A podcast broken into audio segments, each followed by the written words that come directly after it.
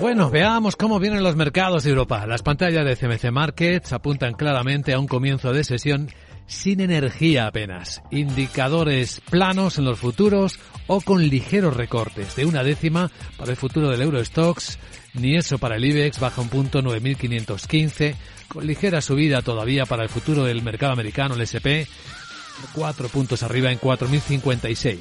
Tras de nosotros tenemos una sesión asiática que ya está en sus últimos minutos con caídas en las bolsas chinas que superan el 1% en la bolsa de Shanghai, las tres décimas en la bolsa de Hong Kong, tras la balanza comercial que muestra una caída de las exportaciones en febrero de casi el 7%.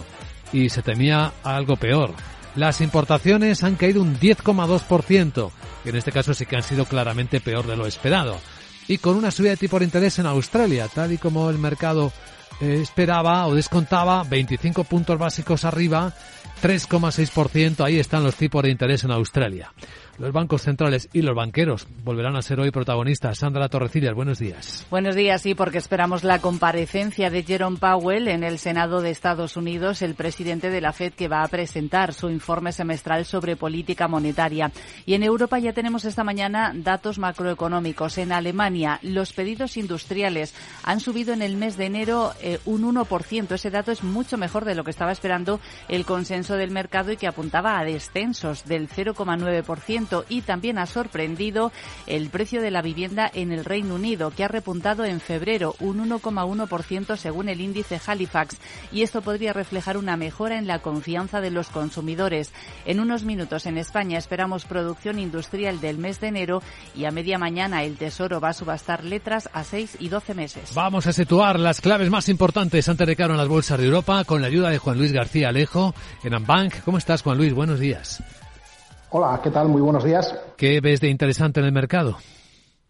Pues yo creo que habéis hecho eh, hincapié en uno de los elementos que hoy debería de marcar la agenda de los inversores y que tiene que ver con esa comparecencia del señor Powell ante el Senado, ¿no? Como siempre, más allá de la declaración que haga, las preguntas serán relevantes y debería de venir a marcar eh, un tanto el tono a corto plazo de los mercados. No creemos que se desvíe mucho de lo que viene transmitiendo la Reserva Federal a través de sus actuaciones, las actas, las declaraciones previas de lo que estamos viendo y debería ser coherente con esa idea de que la inflación, eh, si bien es cierto que parece que podría haber alcanzado una meseta y que podría tener caídas eh, significativas a partir del mes de marzo, pues lo que está es también muy lejos de los objetivos de política monetaria del propio Banco Central, ¿no? de la propia Reserva Federal. En ese sentido, yo creo que pues eh, también ayudarán a conformar la, el dibujo, no solo esa comparecencia hoy, sino los datos de esta semana, que sabemos que es una semana sobre todo intensa en los datos de,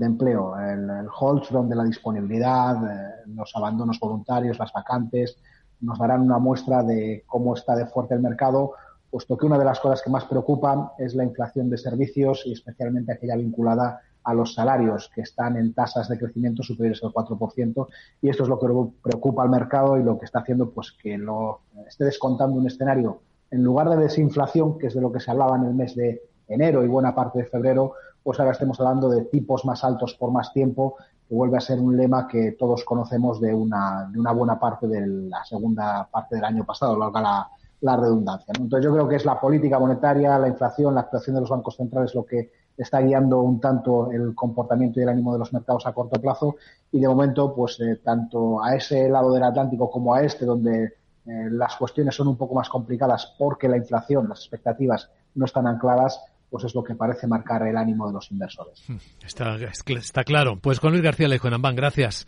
por compartir esta visión. Que vaya bien el día. Gracias, un saludo igualmente. En el escenario tenemos, eh, a ver cómo cotiza el mercado, la historia de Indra. Sí, al cierre del mercado eh, comunicó eh, que busca nuevo consejero delegado. Ignacio Matáis deja su puesto una vez que la empresa eh, haya encontrado un sustituto y después seguirá vinculado como asesor estratégico del Consejo de Administración durante dos años, aunque la salida de Matáis podría responder, según algunas fuentes, a las tensiones que mantenía con el presidente Mar Murtra y con el principal accionista, con la SEPI. Con el gobierno, intervención del gobierno, efectivamente, lo hemos analizado en la gran tertulia de la economía. Bueno, hay resultados de Zalando.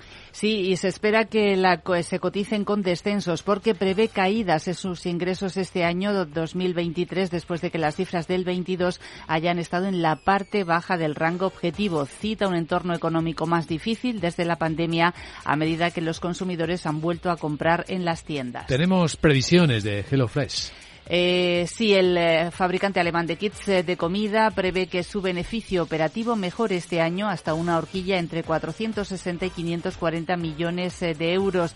Prevé mejora de los márgenes a pesar del aumento del gasto en marketing para retener a los clientes. Y sumamos también los resultados de Henkel. El gigante de productos de consumo presenta un incremento de las ventas del 8,8% en 2022, impulsado sobre todo porque ha subido los precios en todas las unidades de negocios. También ha dado previsiones eh, para este año. Espera que las ventas orgánicas repunten entre un 1 y un 3%. ¿Y algún protagonista más? Pues nos vamos a fijar en eh, Nexi, es eh, un grupo de pagos italiano que ha presentado también cifras esta mañana y espera que el volumen de transacciones se aceleren, dice que se han acelerado en las primeras ocho semanas de este año un 17% respecto al mismo periodo del año pasado. El beneficio de 2022 ha estado en línea y además ha confirmado objetivos eh, para 2023.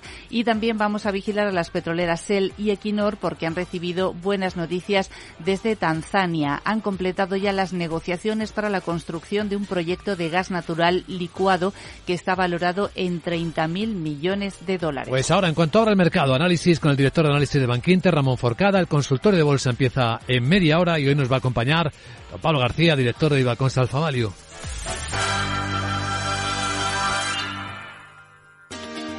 ¿Te interesan las tendencias en innovación digital? Ven al Congreso Anual organizado por la Asociación Aslan. Más de 125 expositores especializados en ciberseguridad, infraestructuras híbridas, comunicaciones, inteligencia artificial y mucho más te esperan en el Palacio de Congresos de IFEMA, 22 y 23 de marzo. Entrada gratuita en inscripción.aslan.es.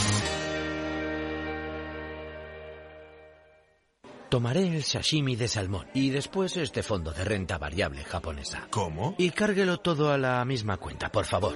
Si eres cliente de Renta 4 Banco, estás acostumbrado a tenerlo todo en el mismo lugar. Realiza pagos con tarjeta, transferencias y domiciliaciones desde tu cuenta de inversión. Entra en r4.com y descubre nuestros servicios gratuitos. Renta 4 Banco, más especialista, más para todos.